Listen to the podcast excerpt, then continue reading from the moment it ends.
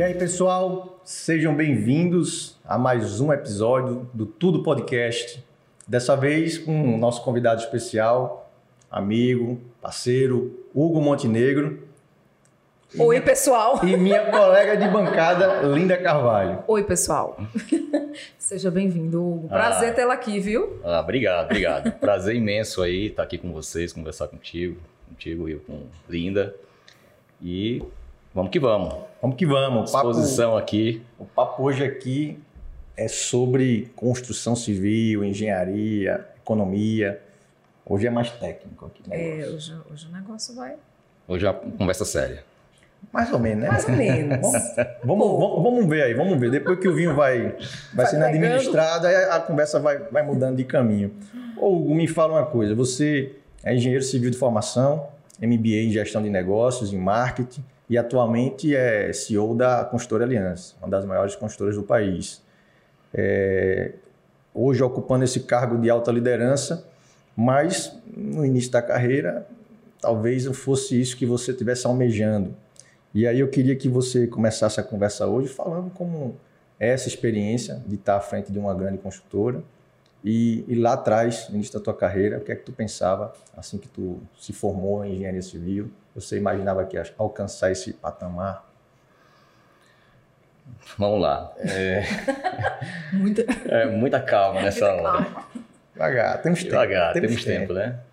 Não, realmente, é, no início, é, não, não imaginava que minha carreira fosse é, inclinar, fosse ter a tendência de ir para uma área mais de gestão e, e administração. É, eu iniciei minha carreira com, em obra, então diretamente ligado em construção civil, em edificações habitacionais. Então minha formação foi muito técnica nesse aspecto. Uh, e aí fui muitos anos engenheiro de obra e gestor e fui desenvolvendo meu trabalho em cima de entrega de apartamentos, de casas e, e realmente era o que me motivava. No entanto, quando eu estava fazendo essa envolvido tecnicamente com essa com construção, eu sempre consegui me interessar ou ter um olhar para gestão, marketing e business, negócio. E não tinha muito a ver com o meu dia a dia, mas eu gostava de estudar isso meio que como lazer.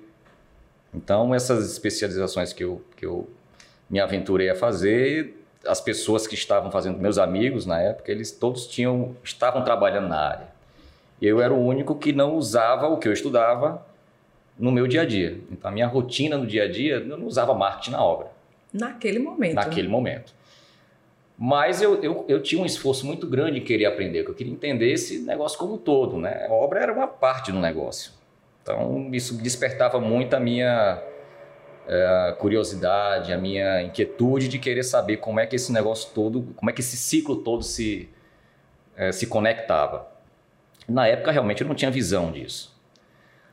E é, terminei isso, terminei gestão de negócios, depois eu marketing ficou muito uh, interessante para mim nesse MBA que eu fiz no IBMEC. E aí eu, eu falei, não, eu vou estudar esse negócio mais a fundo. Aí fiz um só de marketing na FGV. E aí adorei, também não usava nada do que eu estudava, mas uh, curtia demais é, frequentar as aulas e marketing tudo. Uh, e aí, aquela, aquela história, né? Às vezes a gente se prepara, a gente vê uma oportunidade e quer se preparar para aquela oportunidade, mas você não está preparado ainda e você pode perder essa oportunidade. Então, qual é a grande sacada de lição disso tudo? É que você tem que estar preparado, independente das oportunidades que estejam aí.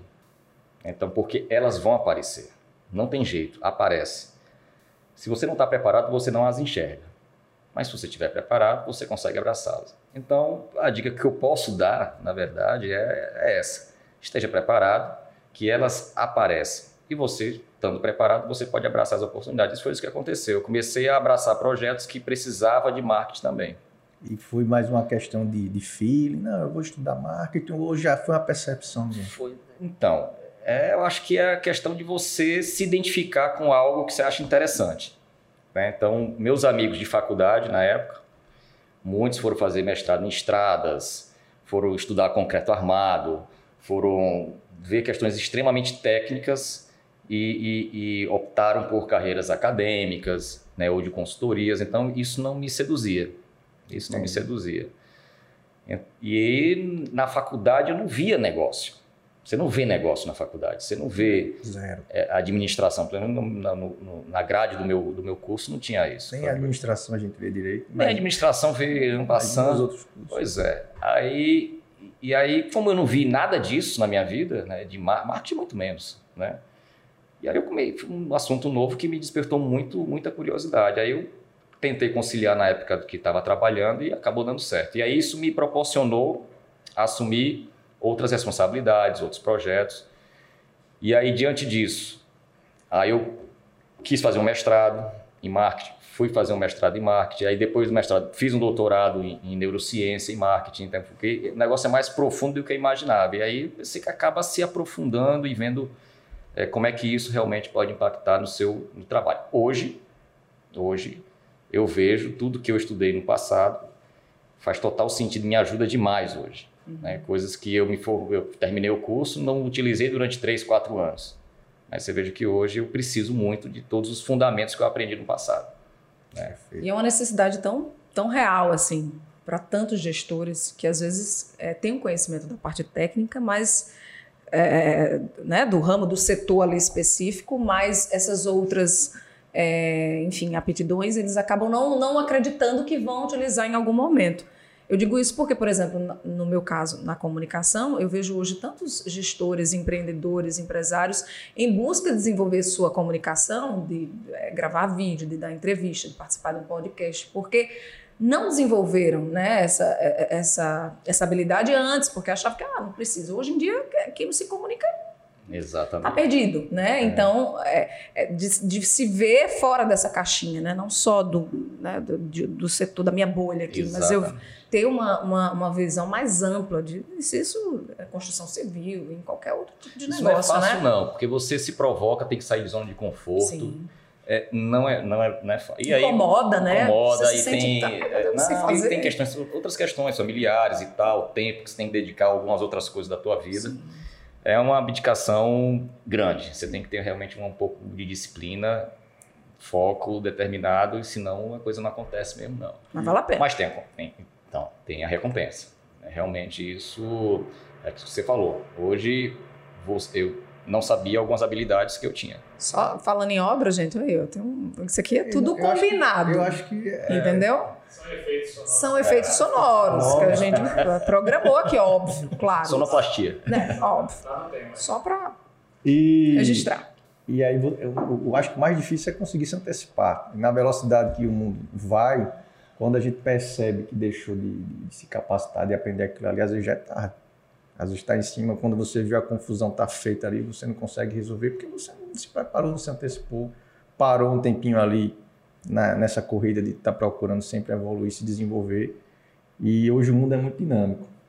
É importante que é, você tenha compartilhado com a gente essa sacada que você teve. Foi, verdade, foi um pouco por acaso, mas é, acabou. Isso, isso, é uma coisa que não foi eu que inventei, não. Eu escutei isso há muitos uhum. anos atrás, de um discurso do Steve Jobs numa faculdade, uma formatura. Ele falou isso: ele, olha, faça as coisas que você tem que fazer, não, não, não, tente conectar as coisas agora, não. Isso no futuro as coisas, se, os pontos se conectam. A uhum. frase dele, é, chave é essa: os é pontos se conectam. E, e, eu fiz um paralelo, falei, é, realmente. Aí eu comecei a perceber algumas coisas realmente que eu não tinha noção de onde é que ia parar, né? não me imaginava em, e se conectam realmente. Né? As coisas realmente tendem a acontecer. Vamos falar em liderar pessoas. Uhum é, mas pegando esse gancho da gestão. Como, é quais são os desafios? Assim, porque a gente sabe que não é uma tarefa muito fácil. Mas como é que você lida com isso? Como é que você está falando aqui nos bastidores que a Aliança hoje tem são quantos colaboradores? Acho que em torno de 500. 500. É muita gente. É bastante gente. Como é que faz para liderar e fazer esse negócio dar certo, né? essa liderança dar certo? Não, realmente não é um tema muito muito Fácil não. Uh, eu gosto muito de, dessa parte de, de, de gente. Né? Então, eu sempre, por onde de por onde passei, as empresas que eu trabalhei, é, eu sempre proporcionei é, que a pessoa que cuidava das pessoas, né, o departamento de gente, que eu costumo chamar desse jeito, que não é RH, né, a gente costuma falar que ah, o RH, não, departamento pessoal, não, é outra coisa. É gente que está preocupada com as pessoas. Né?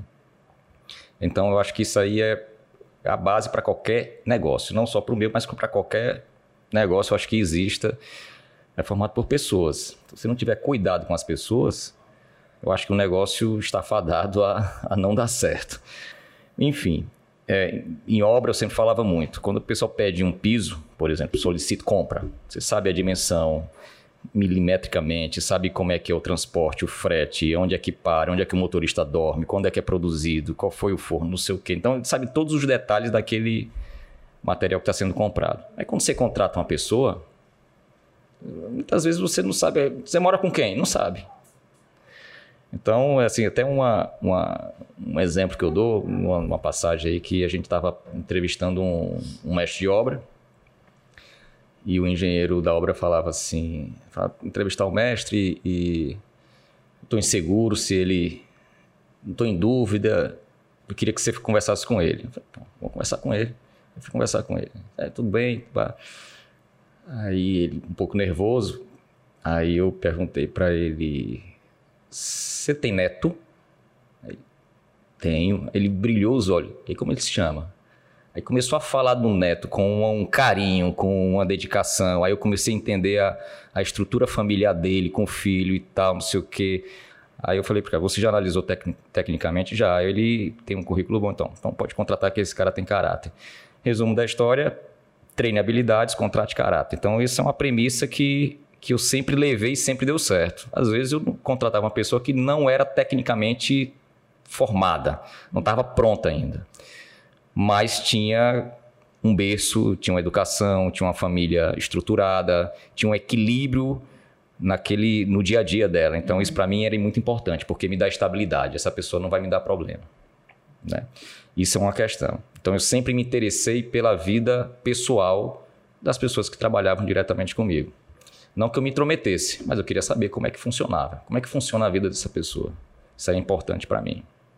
Então, uh, era um fator que eu sempre analisava. Então, sempre ia por. As pessoas até achavam estranho as perguntas um pouco mais íntimas né, que eu fazia nesse aspecto de família, mãe, pai. Não, meu pai é separado, minha mãe faleceu, não sei o quê, meu irmão moro com meu irmão. Ah, é, como é que. Então, eu sempre levei isso em consideração nas minhas contratações.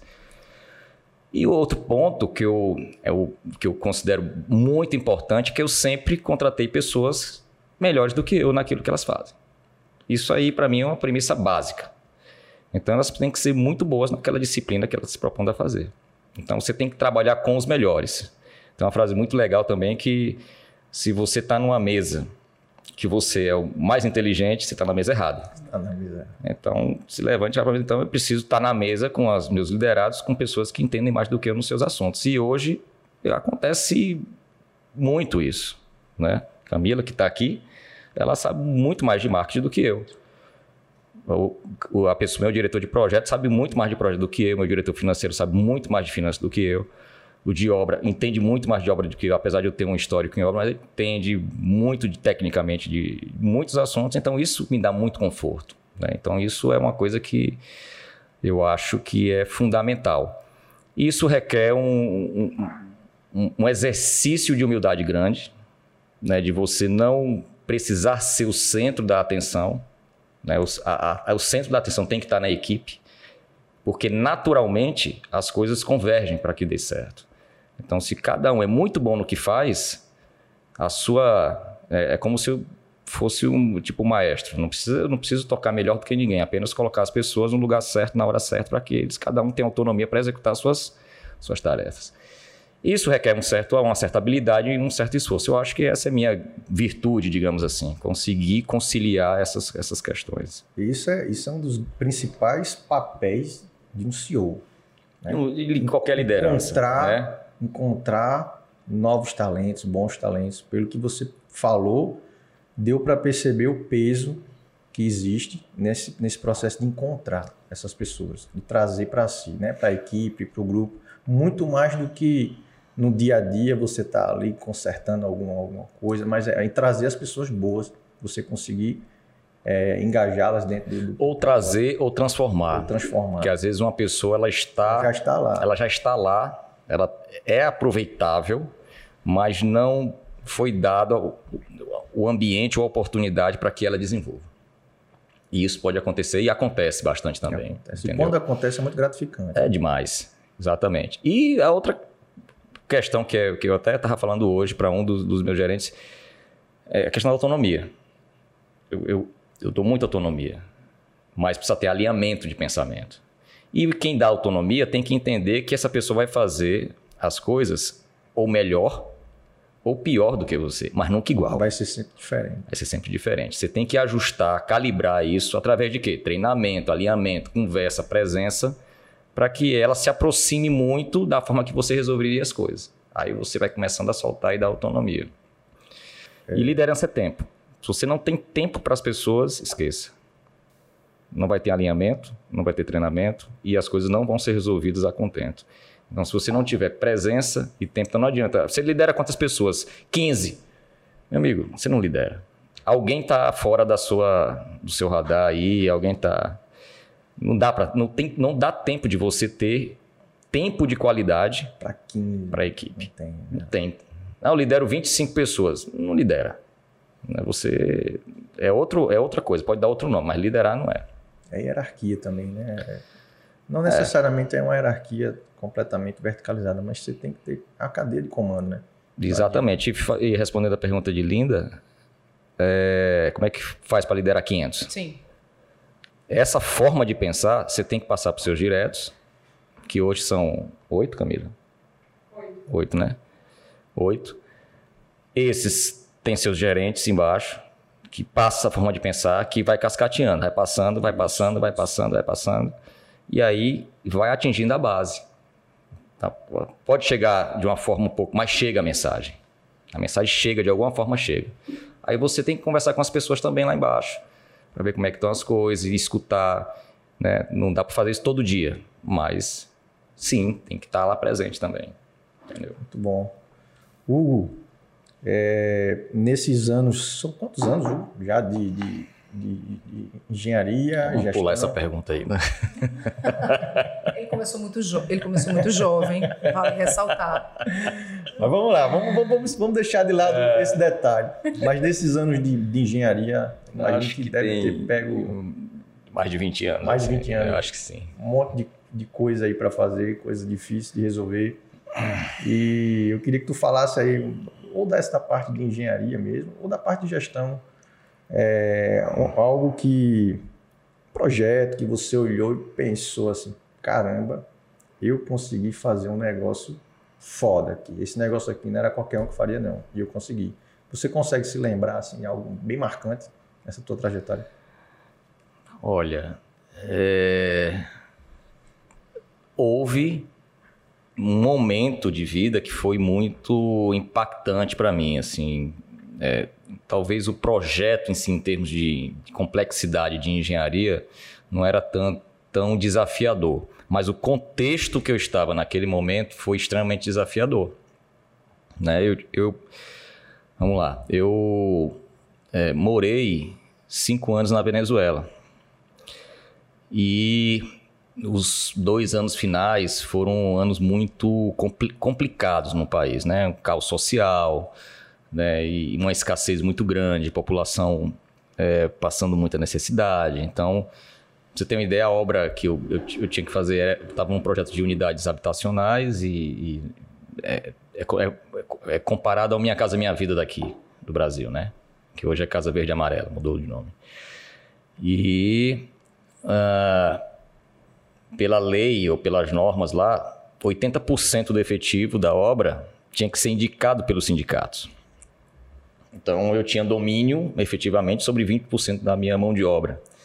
Então vamos dizer, os 20% da minha mão de obra faziam 70% da obra, os outros 80% faziam o que o sindicato mandava. Então os caras né, ficavam ali só atrapalhando e negociando e, e vendendo coisa e tal. Era um...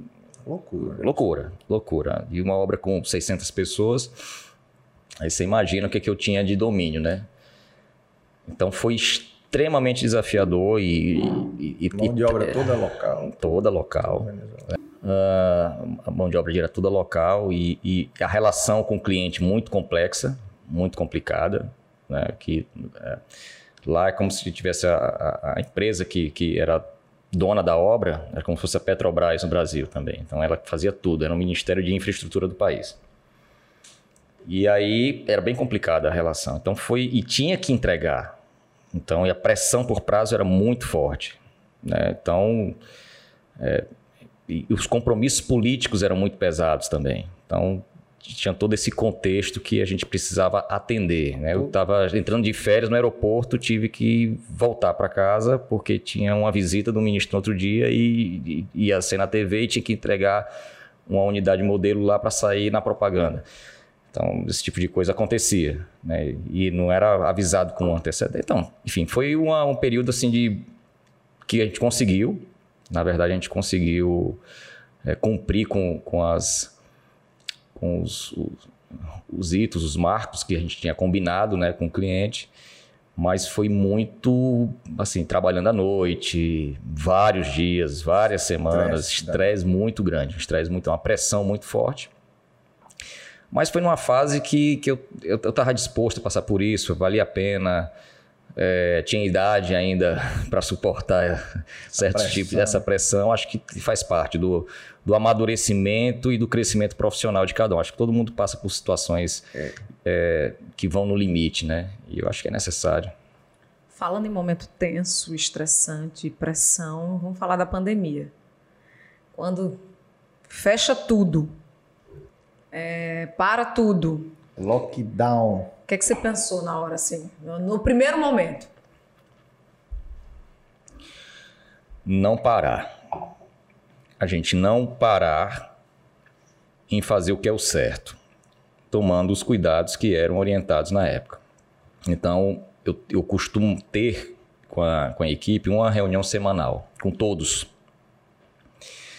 Nesse, quando começou a pandemia, é que nós não sabíamos se ia durar uma semana ou um ano. Né? A gente trabalhou com um horizonte de curtíssimo prazo. A gente tinha reunião 9 horas da manhã e 5 horas da tarde. Então, todos os dias nós tínhamos duas reuniões online. online mas a gente se reunia. Porque vinha com a interpretação de um, de uma nova determinação do governo, de como trabalhar, de quantas horas a gente poderia trabalhar, se tinha que fechar, se não tinha, qual era o protocolo de segurança. Então a gente discutia, estava muito perto sempre.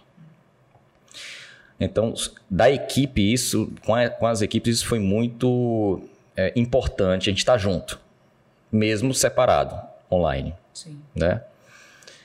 É, sobre mercado, a gente apostou, tinha muita confiança no que a gente estava fazendo na época.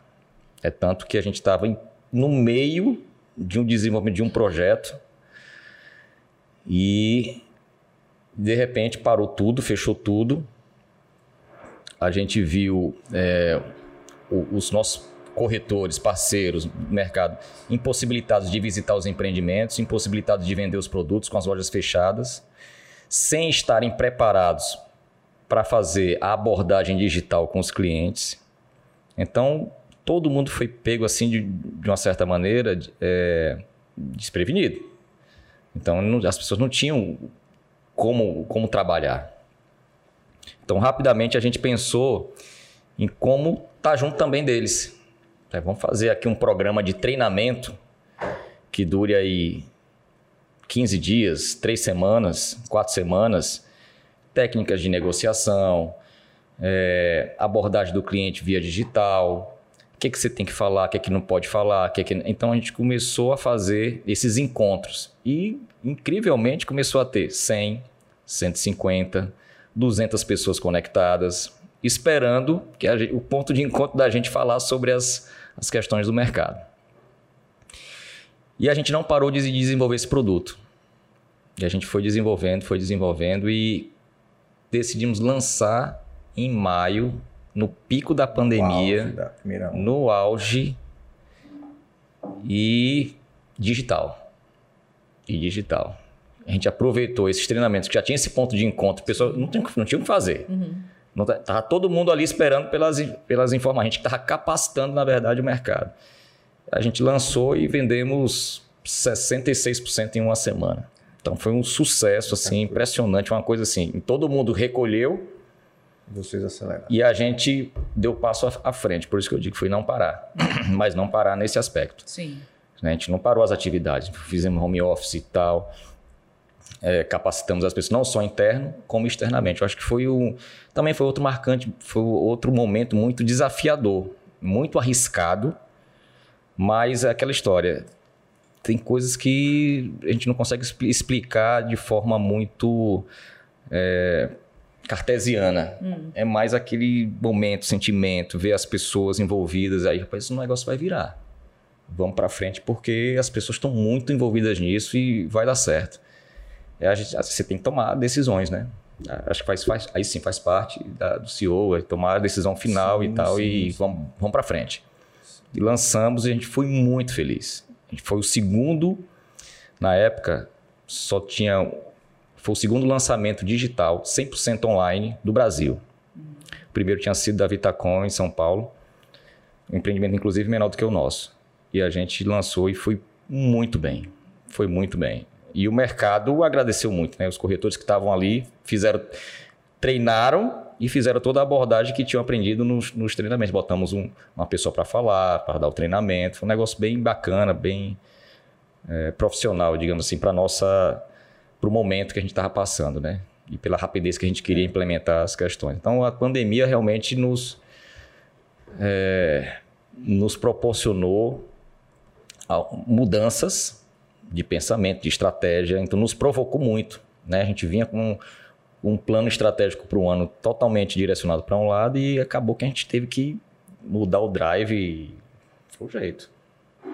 As pessoas ficaram mais tempo em casa e aí eu acho que talvez é, começaram a perceber a necessidade de espaços ou de aproveitar determinados espaços. Isso é, é, mudou também a concepção na hora de, de, de vocês montarem um projeto ou pensarem num projeto né, naquele momento, enfim, nessa necessidade, né, nessa não só na necessidade, mas eu falo assim no start, né, que as pessoas estiveram cada vez mais em casa, passando mais tempo em casa e percebendo a importância de se, se viver num ambiente melhor, mais confortável, enfim.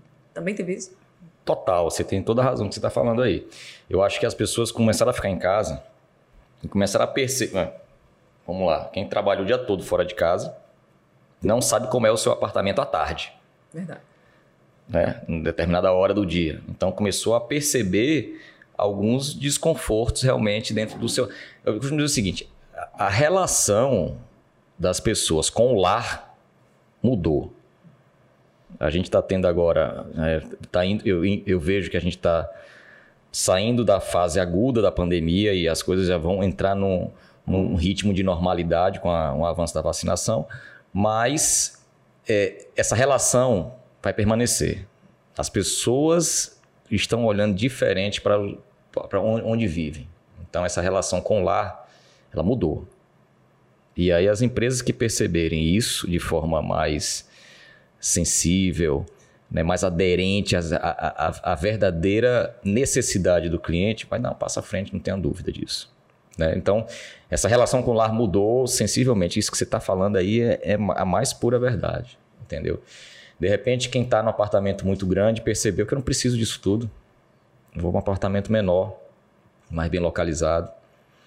Então, quem está no apartamento muito pequeno, muito apertado, falei, tá desconfortável, eu, vou, eu preciso de um lugar para eu trabalhar em casa. Eu acompanhei muitas pessoas que é, tiveram preciso, esse, fizeram esse movimento. Eu preciso e pequenas reformas também dentro de casa. Isso que isso aconteceu, eu fiz no meu apartamento na época, uma pequena reforma para poder ter um ambiente para eu conseguir fazer minhas reuniões online. Eu preciso ter um, um mínimo de, de conforto, acústico inclusive, Sim. que você cansa muito fazendo reunião online, né? É, então isso isso realmente aconteceu. É, nesse produto que nós lançamos, a gente não tinha ainda é, informação desse tipo de, de, de, fenômeno que aconteceu. Mas seguramente os produtos que a gente desenvolveu durante e pós-pandemia já incorporam essa mudança de comportamento do consumidor, uhum. sem dúvida alguma, já incorporam. Né? Então isso é, não tem jeito, não tem jeito. É um caminho sem volta, eu costumo dizer.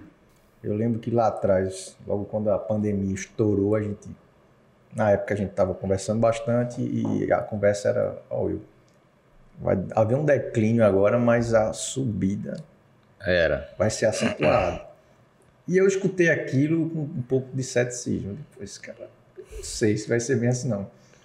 Mas aconteceu. Né? A recuperação da construção civil ela aconteceu da maneira que você fez a sua previsão. E a, a gente. Eu falava isso só para os amigos, porque se eu falasse isso em público, público eu ia me chamar de maluco. De doido, né? Eu falava e eu ficava. Peraí, será? Eu ficava na minha, né? Mas eu não, não dava para discutir com você, que você é, é o especialista do negócio. E realmente foi o que aconteceu. Me surpreendeu, surpreendeu a muitos analistas também. E, e a, a, gente vivenciou ano passado e vivencia hoje uma certa ruptura na cadeia de suprimento. Né? Os preços da, da, do material, dos insumos subiram bastante. E, e diante desse cenário, é, como é que vocês lidam, estão lidando com isso e as previsões para os próximos lançamentos? Olha, é, só voltando ao primeiro assunto, realmente é, o que estava para acontecer ano passado não precisava ser muito inteligente para entender que realmente ia aquecer. Ia aquecer. Juros muito baixos. Juros baixos. Né, crédito barato. As pessoas tirando dinheiro do mercado financeiro porque se você veja, é uma interrogação muito grande. Hum. Então, o mercado financeiro oscilando de uma forma. Isso. Né, ninguém entendia nada que estava acontecendo, não sabia que empresa que ia continuar, que não ia. Empresas deram um passo assertivo, outras empresas recolheram demais, então a bolsa estava muito oscilante. Tá? Então, as empresas começaram a tirar dinheiro, as pessoas começaram a tirar dinheiro do, do mercado financeiro. Pô, vou colocar em quê? meu dinheiro. Não está dando nada no banco. Vou tirar meu dinheiro do banco, vou procurar imóvel. Ah, vou procurar uma empresa que tenha credibilidade, que eu sei que vai que vai Entrega. entregar. Então as pessoas começaram a comprar imóvel. Que veja, imóvel, eu costumo dizer que é a prova de crise. Você compra um imóvel, você pode mudar moeda, mudar governo, mas o imóvel fica lá, tá lá, mesma coisa. Entendeu? Então, é, isso, o ambiente estava muito propício para que o mercado desse uma recuperada e já havia uma demanda reprimida. A gente com o mercado todo com estoque disponível. Crédito barato. Estava muito barato. Estava muito propício, né? Então, é, foi um dos melhores anos, na realidade. Ah, como é que eu aí, logicamente, obviamente, né, o estoque foi reduzido e os lançamentos começaram a acontecer. Então, como as, os, os, fornecedores realmente tiveram que parar suas atividades também, só que os lançamentos ocorreram e depois do lançamento você tem um tempo e precisa começar a construir. Aí os, os fornecedores vão recomeçar a produzir. Só que eles estão com uma demanda exorbitante. Né? Então, a China começou também a, a, a, voltar à vida normal, então começar a consumir muita commodity. A gente produz muita coisa e vende muita coisa para lá. Então as empresas também destinam muita parte da sua produção para o mercado exterior e com dólar alto, melhor ainda. Então não tem tanto interesse também de, de, de, de ter quantidade de material aqui para atender o mercado interno. Tudo isso faz com que haja uma pressão inflacionária muito forte. E é o que está acontecendo. Está todo mundo querendo construir porque lançou alguns meses atrás e agora precisa cumprir os contratos que com os clientes. Aí todo mundo comprando ao mesmo tempo, o preço sobe, você paga caro e ainda não entregam. E você tem que comprar mais porque vai subir mais, né? Aí você tem que comprar mais, então é. Mas veja, é, isso faz parte do jogo. É. Isso é o risco do negócio. Previsível, né? É, de certa forma, previsível. De uma certa forma, é, não é que é previsível. A gente sabe que isso pode acontecer. E aconteceu. Tem um outro extremo? Tem um outro extremo. Você imagine um momento que nós não esteja, que o mercado não esteja comprando, as vendas estejam baixas, os juros altos, aí você fica com estoque, você constrói, mas também não vende. Então não tem, não tem, não tem mundo ideal. Não é. existe isso. Ah, porque está tudo muito caro. Tá. E você tem que buscar estratégias alternativas para mitigar esse tipo de problema que está acontecendo hoje. A gente tem realmente uma pressão por custo muito forte. É preocupante? É precisa realmente. Tem, a gente pode dar alguns materiais, você consegue estocar, mas outros não. Você não consegue estocar. Você não consegue estocar cimento. Cimento. Né? Você não consegue estocar aço por muito tempo. Né? Então, alguns materiais você consegue até antecipar, fazer estoque, mas outros não tem como. Você vai, e você tem que cumprir os contratos com seus clientes. Né? Isso é uma, é uma situação que você precisa, cada empresa precisa saber passar por isso e, e sofrer com a sua dor. Em outro momento, vai ter um momento que os juros vão estar muito alto, crédito caro, o cliente não vai estar comprador, você vai estar construindo e não vai estar vendendo. Você vai ter material na porta da sua obra, tudo, mas não tem venda. Tem então, não tem, não tem juros baixos, mercado comprador, inflação baixa. Não tem isso. A gente não. Mundo ideal. Brasil não é para amador, não, meu amigo. Esse Brasil aí eu não conheço. Isso aí não é, não é assim, não. Então. Você estava falando do, do, de, de, lançamento, né? Eu queria pegar esse gancho para. Vocês têm. É, não sei, de repente uma estrutura, uns passos, assim, cinco passos para que um lançamento ele realmente seja um sucesso tem, existe isso? Momento escolinha do Olha, é, eu acho que. Vamos lá. A gente observa muito a, a, a questão do cliente. Eu acho que a, o, o, ponto é, central é o cliente. Então, o, o que é que esse cara quer? Essa é a pergunta que exemplo, tem determinados produtos que nós já mudamos o produto quatro vezes. Ah, peraí que eu vou parar para anotar aqui, gente. Mudamos quatro vezes o produto. Porque a gente observava e falou, não, a gente, a gente como empresa acha que tá legal demais. Pô, isso aqui eu adoro fazer esse tipo de produto, sei fazer isso, sou apaixonado por isso aqui.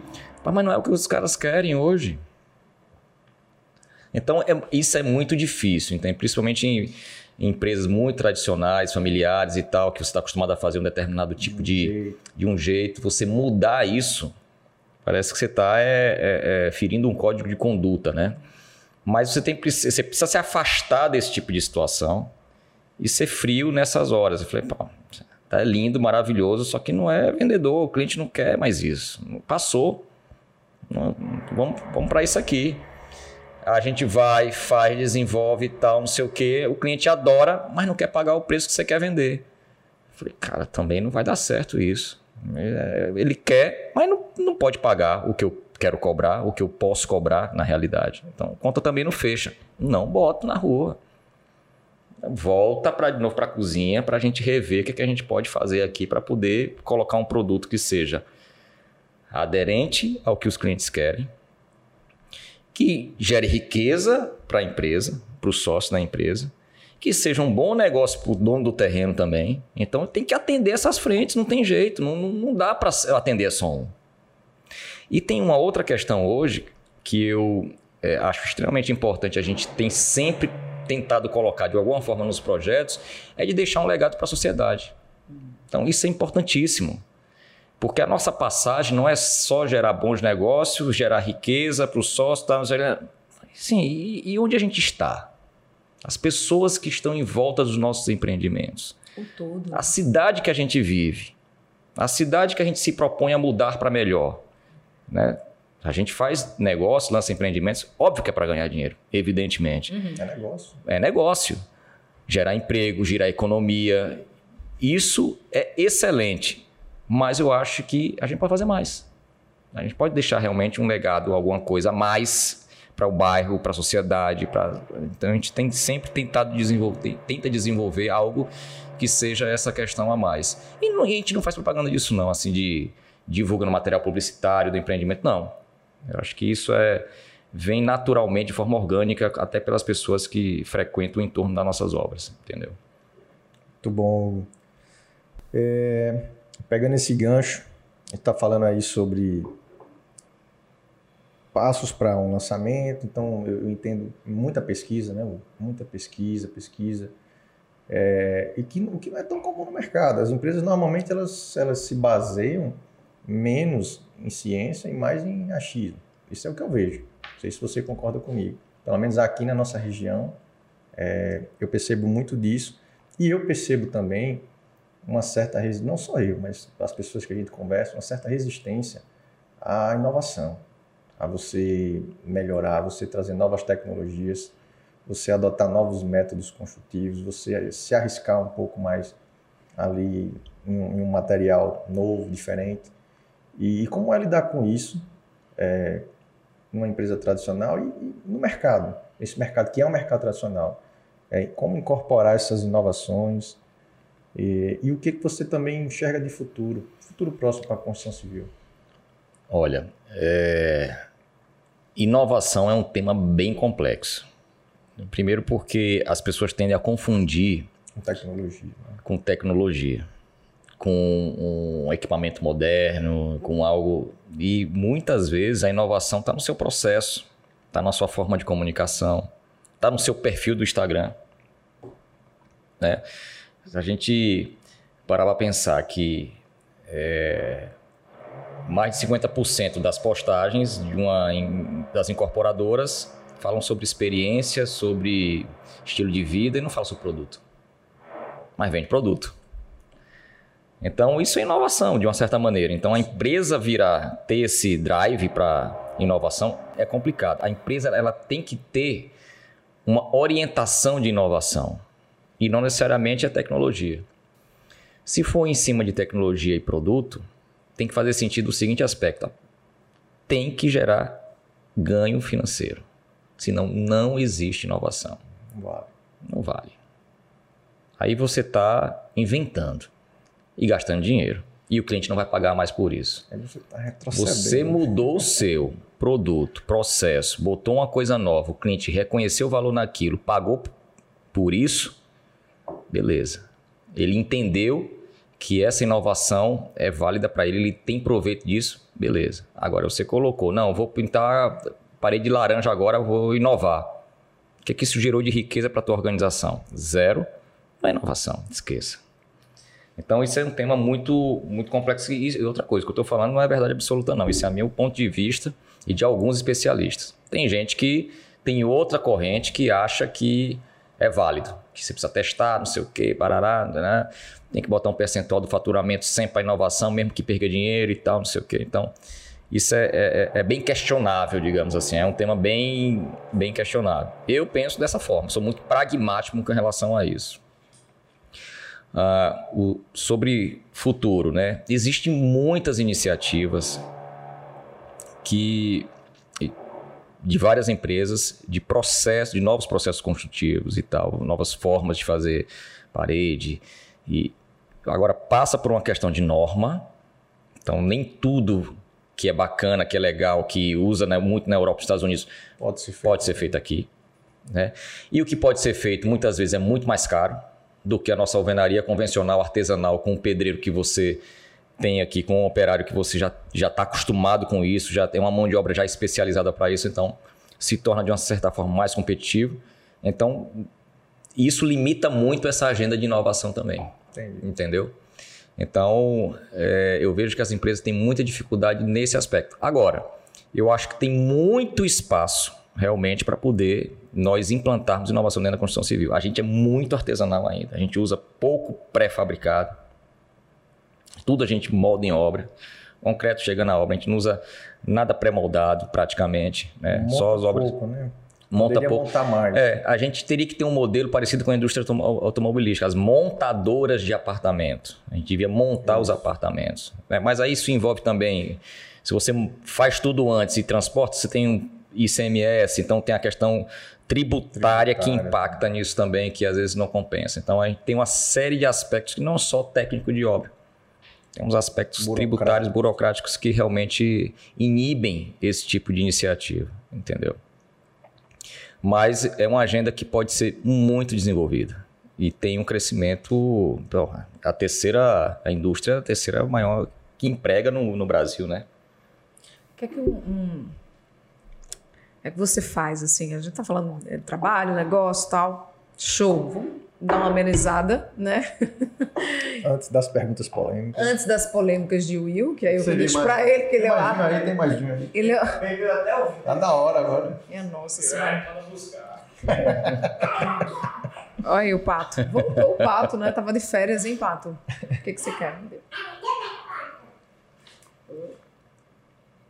O vinho é bom. O vinho é bom. O vinho é bom. Eu percebi que Italiano, ele é, né? É um, italiano. um tomador de vinho, assim, pelo jeito, só que ele pegou na taça, gente. Então, assim, além de tomar vinho, o que é que o Hugo gosta de fazer, assim, para cuidar da saúde, ou para desopilar, ou para se inspirar, ou para, enfim, tomar, é, recarregar a energia para poder fazer aquilo que ele, que ele faz no dia a dia do trabalho? Ah, não faço nada demais, não. Assim, é, eu, eu, eu, eu sempre tive na minha família, meus pais, né, uma, uma, uma relação muito próxima com o esporte. Então, lá em casa, a família toda praticava esporte, né? Meus pais sempre... é, sempre joguei muito futebol, quando adolescente e tal, criança, meu pai jogava também, jogava com ele, jogava com meus irmãos e tal. Então a gente sempre participou de torneio, campeonato, a gente vivia nessa, nessa vida de, de es- esportiva, digamos assim, de competição e tal. Então, muito competitivo. E aí, é, a idade vai chegando, aí você começa a se, ir se machucando, né? Jogando com menina e se lesionando. Aí eu parei de jogar, na realidade, futebol e, e, e comecei a aprender, quis aprender a jogar tênis. É mais uns 12 anos, 14 anos atrás, mais ou menos. Assim. Aí comecei a jogar tênis e comecei a, o tênis começou a me suprir essa minha necessidade competitiva. Né? E, e aí ah, me apaixonei pelo esporte em todos os aspectos e via muitas coisas assim que me ajudavam ao equilíbrio e tal. Ah, e vim insistindo na realidade, né? Que tênis é o seguinte: se você não aprende quando é criança, esqueça. Você sempre vai saber que não, esse cara é um adulto que aprendeu a jogar depois de velho. Então, o tênis é assim: é um esporte ingrato demais, né? Que você não tem jeito, né? É, meus filhos jogam tênis, jogavam, né? Pararam agora, mas eles desde 3, 4 anos que treinaram tênis até os 10 anos, mais ou menos. Então, já tem um movimento muito fluido, então jogam muito bonito e tal, não sei o quê. Eu tenho uma inveja danada desse. Mas, enfim. Mas eu me divirto, me divertia, né? Quando chegou a pandemia, é, aí fechou tudo que foi quadra e tal, não tinha mais tênis, acabou o tênis. Eu falei, não, vou ficar uma semana parado aí do tênis, é, vai voltar na outra semana, né? Aquela ilusão da gente que não, vai ficar uma semaninha aqui e depois a gente volta, tranquilo. E não voltou. Aí não voltou, não voltou, não voltou e eu, agoniado com isso, sempre... Eu acho que eu nunca passei uma semana sem fazer atividade física. Minha, não me lembro, assim. É, isso me ajuda muito no trabalho, a desestressar e tal. Então é, é hiper necessário, no meu caso, né? ter uma, um compromisso esportivo. é. E aí eu comecei a correr na praia, na orla. Eu não gosto de correr, não gosto de corrida, não é o meu esporte e tal, não sei o que, mas bom, não tem tu, vai tu mesmo, é o jeito, né? Aí comecei a correr aí dois quilômetros, três, aí comecei a me empolgar um pouquinho mais cinco. Aí eu falei, não, tô melhorando Ele aí é muito sete. né?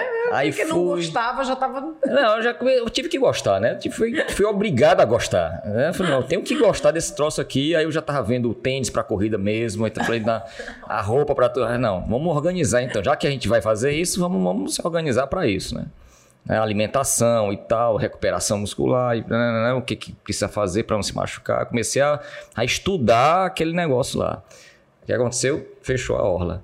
Putz. Aí, meu amigo, eles não estão colaborando comigo também, né? Não querem que eu pratique esporte. E aí? E aí eu fi- comecei a, a me desesperar, na realidade. comecei a ficar preocupado, né? Aí comecei a subir escada no prédio e tal, não sei o quê, e, e negócio chato, danado, mas tinha que fazer, e eu fazia, e achando ruim e tal, não sei o quê. Aluguei uma, uma esteira, botei no meio da sala e ficava correndo na esteira e tal. Mas não- é chato demais, é muito chato. Aluguei uns pesos também, né, e tal, é muito chato. Eu não aguento muito esse, esse negócio, não. E aí eu comecei, aí vi um amigo meu pedalando, aí vi outro, aí comecei, aí liguei pra ele, pai, como é esse negócio aí? Tá, pô, detesto bicicleta. Não, não gosto de bicicleta, acho um negócio meio sem sentido, meio. Não funciona não. E Aí, ah, rapaz, mas tenta e tal, não sei o quê. É um negócio caro, que cansa, que não sei o quê. Eu não vejo, não, não vou competir com ninguém e tal. Mas não, mas não é assim não. Vai. Eu fui. E aí eu contratei um, um coach com bike, não comprei nada. Aí eu contratei 10 aulas com ele. E aí fui a primeira vez, eu detestei, assim, saí todo dolorido, pescoço doendo, bunda doendo, ombro doendo, canela doendo e tal. Pai, que negócio pra maluco isso aqui, não tem condição não e tal, não sei o quê. Aí eu falei, mas eu vou na segunda, aí fui na segunda aula, aí achando ruim, aí na terceira, aí, aí quando chegou na sétima, Aí eu falei, cadê? Vamos não? Eu já tava animado para ir, já tava com menos dores e tal, não sei o quê. Aí tomei a decisão. Aí falei, não, vou comprar e tal, não sei o que. Aí, isso foi em maio do ano passado. Aí comecei a treinar, não sei o que, comecei a pedalar, e conhece um, conhece o outro, aí você começa a se motivar. Aí ninguém proibiu andar de bicicleta, né? Bicicleta tava liberada. É, tava liberado. Aí comecei a ir, comecei a ir. E aí foi muito legal, muito interessante. Aí você começa a conhecer outras pessoas e tal, começa a interagir, aí você vai se desafiando, e aí foi indo, foi indo, foi indo, pronto. Aí aí voltou, voltou o tênis. No que voltou o tênis, eu comecei a querer participar de algumas competições de ciclismo. Aí não dava não dava para treinar para competição e jogar tênis, aí começou a ter conflito. O tênis com o ciclismo, aí eu comecei, o ciclismo começou a tomar o tênis. Aí eu, não, vou me dedicar no ciclismo. Aí me dediquei no ciclismo, diminui o tênis, está quase parando o tênis. E aí minha paixão agora é ciclismo. Resumindo a história. tá Para quem não gostava. Para quem não gostava, né? Se Mas permitiu conhecer. aí o ciclismo começou a fazer parte de uma forma muito intensa na minha vida e, e assim, é um ambiente muito bacana, é um esporte extremamente competitivo, difícil demais, eu considero. Perigoso, uhum. né? Você precisa ter realmente orientação. Não recomendo que as pessoas é, monte na bicicleta e acha que é só andar e acabou, não. É, é, tem que ter muita técnica, cuidado, cuidados com a segurança, não só sua, como a dos outros também. É porque os, os pequenos acidentes machucam muito. Então eu vejo muita gente que está iniciando no ciclismo de uma forma muito precipitada e insegura. E isso tem ocasionado alguns acidentes realmente. Uh, então eu acho que faz muita diferença você ter uma orientação. Foi a melhor coisa que eu fiz, não me arrependo de, de ter contratado essa pessoa no início para poder me dar as orientações básicas. Foi muito importante para eu poder continuar com segurança. Foi bem legal isso aí. Hugo, me fala uma coisa, você já empreendeu ou tem vontade de empreender? Não. Eu sou muito tenso para fazer isso. Eu gosto de cuidar do negócio dos outros. De, deixa eu como Eu fico muito nervoso com as coisas, com as coisas que eu mesmo faço para mim, entendeu? Então eu não tenho essa tranquilidade para gerir isso, não. não tenho essa capacidade, não. É adrenalina. Não tem consigo, não. Não tem vontade também, não. Não, não. E admiro muito, respeito e, e acho que é uma. É extremamente difícil no nosso ambiente você empreender mas eu não tenho, na realidade, eu posso até ter conhecimento, tal, tal, tal, para poder gerir um negócio próprio. Mas eu não tenho, talvez, eu não me vejo com tranquilidade suficiente para poder fazer isso. Não tenho essa.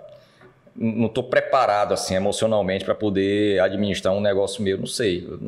Nunca me despertou essa Muita gente fala assim, ah, é muito bom empreender, eu não quero ter chefe e tal, não sei o quê. O chefe... Ah, isso é eu penso balela. completamente diferente em relação a isso aí. Eu acho extremamente difícil, complicado, entendeu? Tem vários chefes. Tem muito mais, muito mais preocupação, muito mais é, estresse, é, riscos, né? Por isso que eu digo, eu não estou preparado emocionalmente para poder embarcar numa aventura dessa, não. entendeu?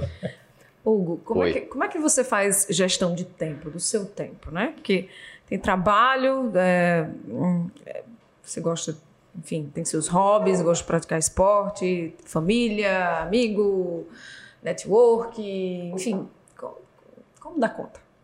Olha, é... não. é dizer não.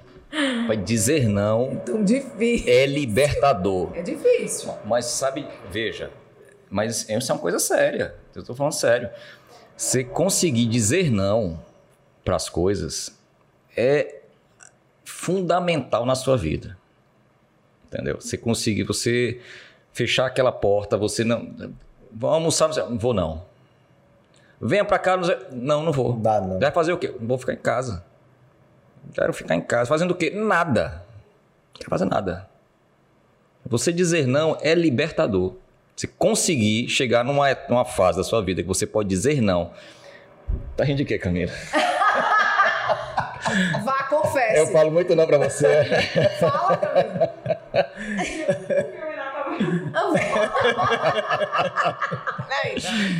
Cara, mas é pra tudo, é pra família, pra filho, pro trabalho, pra proposta de emprego e tal. Você, você diz, poder dizer não é muito bom. Eu, pronto, gestão do tempo é isso. É você dizer sim, porque realmente faz diferença para sua vida. Pronto, isso aqui faz é bom para mim, para as pessoas que eu gosto, que está comigo e tal, É, é sim. Isso aqui vai acrescentar? Não. Então é não. É não. Ah, vai ficar chateado. Ok, fique. Tudo bem. Eu prefiro que fique chateado, mas ser autêntico.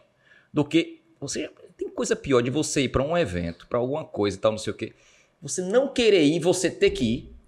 Você, você fica olhando pro relógio, tem que ir querendo ir embora e tal. O que, que eu tô fazendo aqui? Cara, que cara eu, eu, não, eu, não tô, eu não tô entendendo como, é, quem foi que me trouxe aqui. né? Você fica naquela. É, é difícil, cara. É. E às vezes, obviamente, você tem alguns compromissos né, sociais que, que é, você tem que ir. É. Mas aquilo faz parte de um contexto, de um todo. Entendeu? Uhum. Exemplo. Você mandou uma mensagem para mim. Ô, bora conversar e tal, não sei o que, no podcast, tal, não sei o que. Rapaz.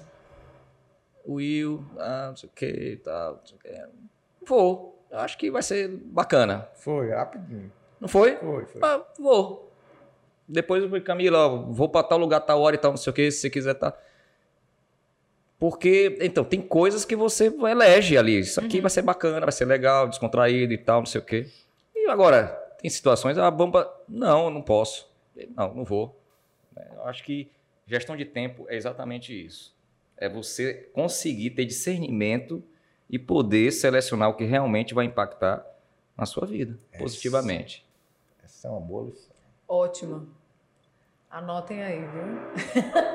Camila, pessoal, anotem aí. Camila, fazer um quadro, fazer um quadro com essa frase. É. Você, disse, você disse sim para você, né? Isso. É verdade. É, mas é verdade. Faz todo sentido. Eu tenho uma pergunta um pouco mais técnica, mas é importante aqui para nossa conversa. Diga. Depois dela a gente volta para as coisas mais. Mudo propriedade. Mudo propriedade é moda ou é uma tendência que vai se consolidar? Vamos lá. É... Eu, eu acredito no seguinte: a questão da economia compartilhada é algo que faz parte das nossas vidas. O negócio, especificamente multipropriedade, ele faz muito sentido. Muito sentido. Por quê? Proporciona a pessoas que jamais imaginaram ter uma segunda residência, ter a segunda residência. Ter a segunda residência. E ter mesmo com escritura, com tudo. Você tem a posse, passa de pai para filho, herança e tal, não sei o quê. Entendeu? Então, é, é, a multipropriedade é um conceito básico de, de economia compartilhada. Né? Assim como tem pessoas que têm, por exemplo, tem um helicóptero. Não, você tem helicóptero com mais cinco pessoas. Você, você, usa helicóptero todos os dias? Não. Usa quantos dias? Dois dias no mês. Beleza. Você paga dois dias no mês e divide com todo, mundo, todo o resto. É, faz total sentido. Você não precisa ter um helicóptero dois dias. 30 dias. Você precisa de dois dias. Uhum. Então você paga por dois dias. Ponto. Aí você tem um helicóptero. Né? Assim, assim tem com jet ski, com barco, com tudo. E tem agora, agora não, já faz um tempo, para apartamentos de segunda residência, de férias. Então você precisa ter uma casa de praia 360 dias por ano, com manutenção, com tudo, com todo. Não precisa. Você vai todos os dias do ano? Não vai. Você vai o quê? Uma semana, 15 dias. Então você define o prazo que você quer. Então, multipropriedade é isso. Você compra os dias que você realmente tem de férias. Então, faz muito sentido. E isso é, proporciona que você vá esteja em lugares que você jamais pensou em comprar uma propriedade inteira, que você nem precisaria disso. Ah, mas eu posso alugar. Mas a gestão para você alugar essa propriedade, a manutenção que você tem que ter, de check-in, check-out, não sei o quê, não compensa o trabalho. E às vezes você nem tem tempo para isso. Sim, sim. Entendeu? Então, é, eu acredito demais nisso. Não porque. É, não acho que seja moda, respondendo objetivamente a pergunta, mas faz sentido você ter, entendeu? Faz sentido, porque tô, a gente vê situações de familiares, amigos e tal, não sei o quê, de manter propriedades que você não fica fechada. Uhum. E você realmente usa alguns dias no ano e o resto do ano aluga aqui ali, não, fica fechado. Eu tive essa experiência de ter casa de praia, de você realmente alugava muito, mas eu alugava, usava, alugava, usava, mas chegava no final do, do ano, não ganhava dinheiro com isso, nem dava um trabalho danado para gerir e não sei o quê, e, e aí dor de cabeça, então a manutenção é muito complicada. Então, eu acho que isso veio para resolver esse tipo de, de situação e vai, eu acho que vai, já está. É uma realidade em muitos lugares já, entendeu? Eu acho que vai sim ser uma, uma brilhante solução. Bacana. E aí? E aí, aquela? Não, essa sonoplastia, viu, diretor? Aquela... Caprichou, viu? Caprichou, perfeito, assim, barulho de obra, tá uma coisa assim impressionante. Eu tô com vontade de voar no pescoço de alguém. É sério, porque eles mandaram uma circular dizendo que não podia fazer obra aqui à noite. Então alguém aí vai ter que pagar o pato. Minha gente. O pato.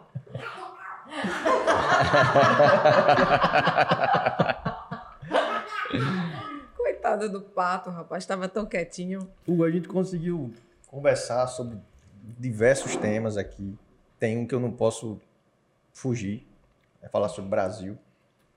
Né? Você é um cara muito ligado nas coisas. E é só uma pergunta sobre o Brasil, para a gente não polemizar demais. Né? Uhum. Né? qual a tua visão sobre a conjuntura atual do país da gente? E o que é que falta para nosso país deslanchar? A gente sempre bate na trave e nunca faz o gol. Uh, Vamos falar de esporte. eu falei que a parte dele é a pior. Eu avisei. eu avisei. Mas enfim. Camila, você pode responder essa, né? Oi?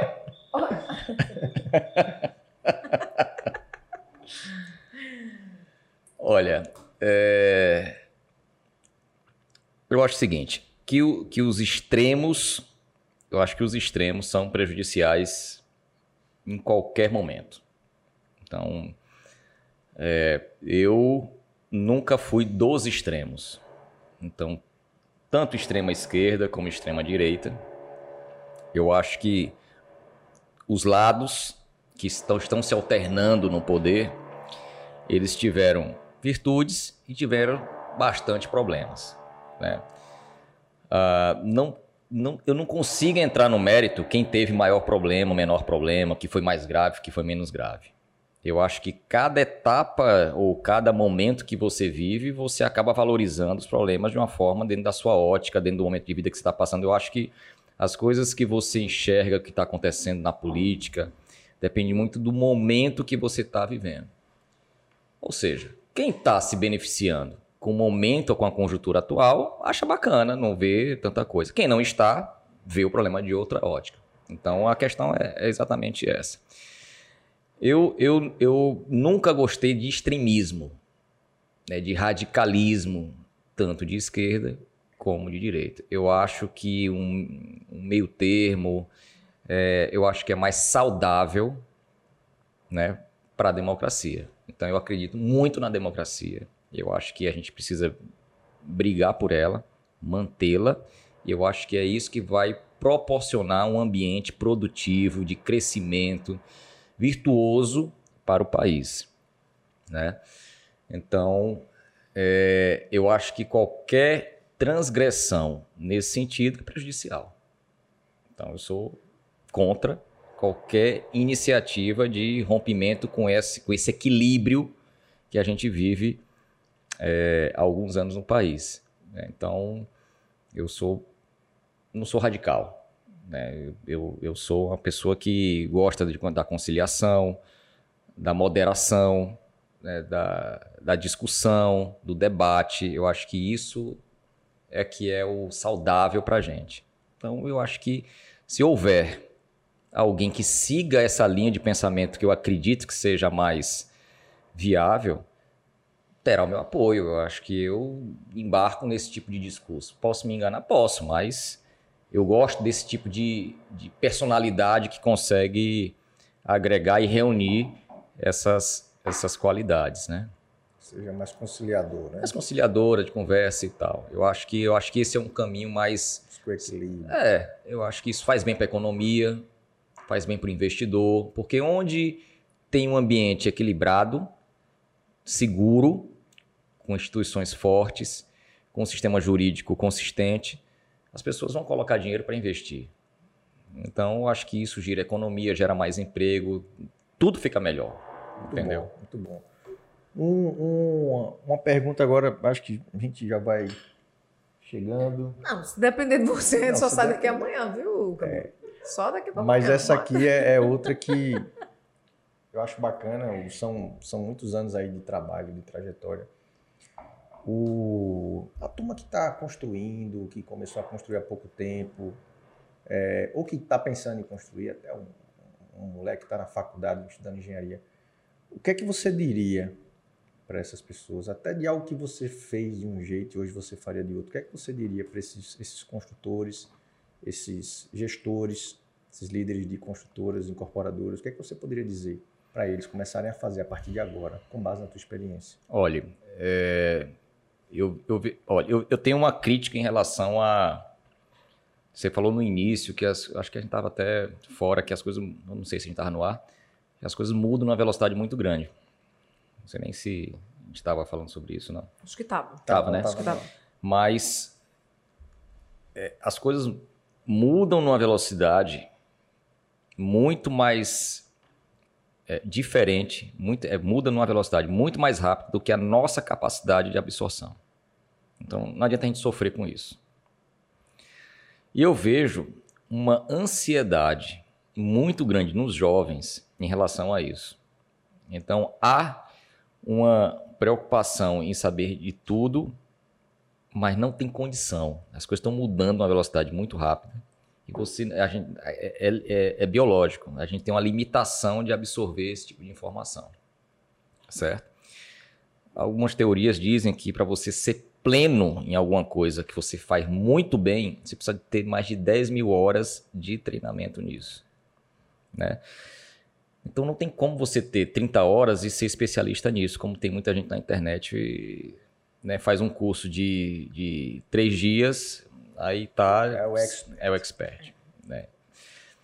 Então, e, eu vejo que as pessoas começam a ter uma capacitação muito superficial de determinados assuntos e até se se desafiam e se metem a fazer coisas e que não tem consistência e acaba as coisas realmente se frustrando, empreendendo sem estar preparado, tá entendendo? Então eu vejo muito isso. Que recomendação que eu daria? Seja consistente naquilo que você quer fazer. E as coisas não são rápidas. As coisas que são bem feitas normalmente demoram. Não dura em dois dias que você vai fazer um plano de negócio, nem em três dias, nem em seis meses que você vai construir um prédio. Então as coisas têm o seu tempo de maturação. Então essa pressa dessa juventude prejudica muito e causa muita frustração. Então tudo tem seu tempo. Né? Tudo tem sua hora. Então não adianta. As coisas estão realmente mudam. A quantidade de informação que a gente recebe de rede social e tal é muito grande, né? E a gente acaba querendo ser, fazer e ter e, né? e querendo absorver. Não dá. Então é estabelecer um objetivo factível, claro, possível de ser alcançado e que seja desafiador ao mesmo tempo também não vai colocar algo que seja impossível de você atingir. Ele tem que te desafiar, mas tem que ser possível de ser alcançado. E tem que ter tempo para chegar lá. Calma, as coisas vão acontecer. Mas você precisa fazer, é um dia de cada vez. Então a recomendação que eu dou é essa: é quem está começando e tal, seja consistente no que você quer, mas faça bem feito isso que você se propõe a fazer. E não superficialmente ou, ou de moda, como a gente vê muita coisa acontecendo por aí, isso causa uma frustração geral, isso é até perigoso, entendeu? E é lamentável às vezes também, né? Que, que as pessoas vendem falsas é, promessas de realizações, né? Acha que é fácil ganhar dinheiro e tal, não sei o quê. E as coisas têm que ser consistentes, tem que ter regularidade naquilo que você tem que se propõe a fazer. Tem que ter tempo e tal, não sei o quê.